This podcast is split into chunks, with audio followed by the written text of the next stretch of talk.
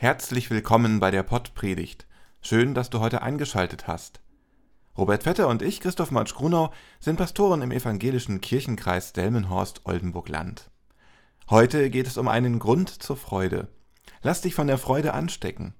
Wir wünschen dir viel Spaß mit der Pottpredigt.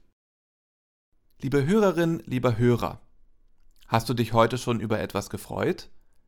Einen Grund zur Freude hat auf jeden Fall der Apostel Paulus. Er schreibt an die Gemeinde in Philippi Freut euch in dem Herrn alle Wege, und abermals sage ich, freut euch, eure Güte lasst kund sein allen Menschen. Der Herr ist nahe. Sorgt euch um nichts, denn in allen Dingen lasst eure Bitten in Gebet und Flehen mit Danksagung vor Gott kund werden. Und der Friede Gottes, der höher ist als alle Vernunft, wird eure Herzen und Sinne in Christus Jesus bewahren. Freuet euch. Mit so einer Aufforderung komme ich nicht so gut klar. Freude kann ich mir doch nicht vorschreiben oder befehlen lassen. Andere wehren sich vielleicht dagegen, weil Weihnachten für sie keineswegs ein Fest der Freude und des Friedens ist. Sich angesichts der Not und des Elends in der Welt freuen, kann man auch als eine Zumutung empfinden. Freut euch. Wieder andere und nicht nur die Kinder freuen sich schon lange auf die Feiertage und die Ferien. Wie ist das bei dir? Die Kinder freuen sich darauf, dass die Warterei ein Ende hat und sie die Geschenke endlich auspacken können. Dann freuen sich viele, dass die ganze Familie wieder einmal zusammen ist und dass sich eine fröhliche und gemütliche Stimmung einstellt. Andere denken angestrengt darüber nach, wie sie genau das umgehen könnten. Des einen Freud ist des anderen Leid, wird auch gesagt und meint, dass sich jeder Mensch über andere Dinge freut. Ja, der Anlass zur Freude sieht für jeden und jede ganz unterschiedlich aus. Eine Begegnung mit Freundinnen und Freunden, die ich schon lange nicht mehr gesehen habe. Die Freude auf einen neuen Arbeitsplatz oder auf den Urlaub, der für den nächsten Sommer geplant ist. Oft ist das so, dass die Erwartung dieser Dinge unser Denken und Handeln vorbestimmt und wir uns insgesamt besser fühlen. Wir stellen uns dann innerlich darauf ein und freuen uns darauf. Manchmal können wir es dann kaum noch erwarten, bis es endlich soweit ist. Aber sich auf Befehl freuen, das kann wohl niemand. Als Paulus diesen Brief an die Christinnen und Christen in Philippi schrieb, befand er sich selbst im Gefängnis, mit der wenig erfreulichen Aussicht, als Märtyrer zu sterben.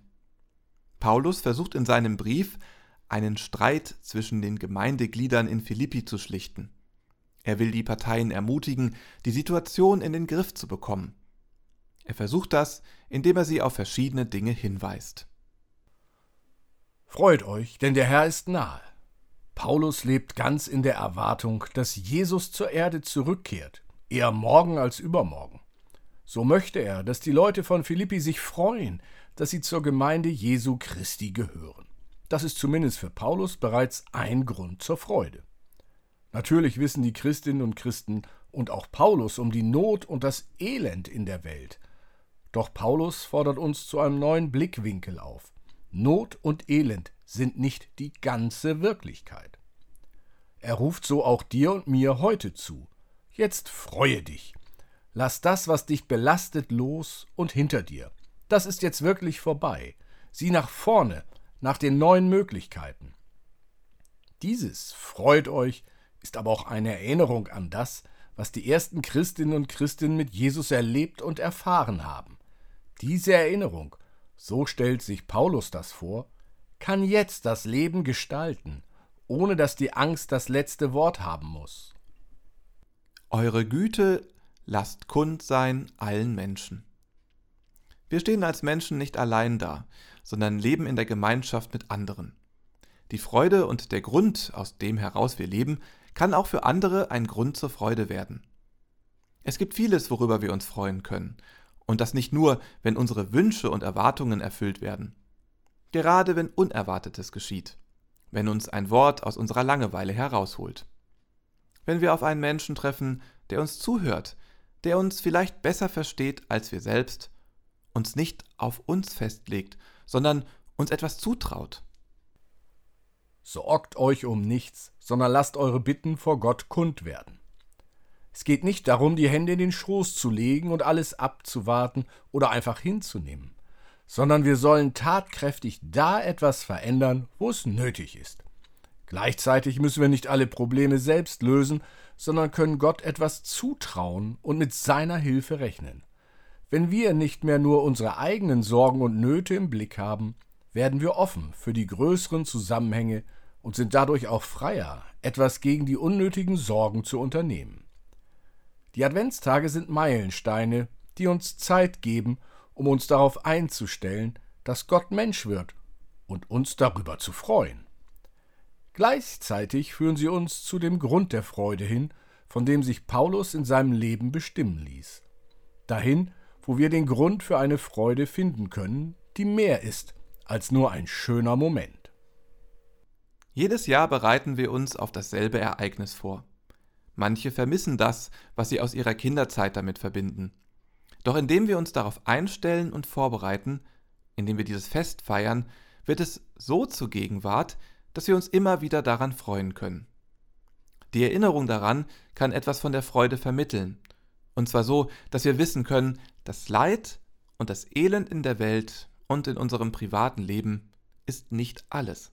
Es gibt daneben auch die Hoffnung und die Freude. Die Freude, etwas neu zu beginnen, etwas in meinem Leben zu verändern und sich von anderen auf Freude bereiten, sich von ihrer Freude anstecken zu lassen. Und der Friede Gottes, der höher ist als alle Vernunft, bewahre eure Herzen und Sinne in Christus Jesus. Amen. Deine Sehnsucht wird nicht ins Leere gehen. All dein Hoffen hat seinen Grund. Du hast Recht, dich zu sehnen. Du hast Recht zu hoffen. Gott ist mit denen, die sehnen und hoffen. Gottes Segen liegt auf denen, die sehnen und hoffen. Amen.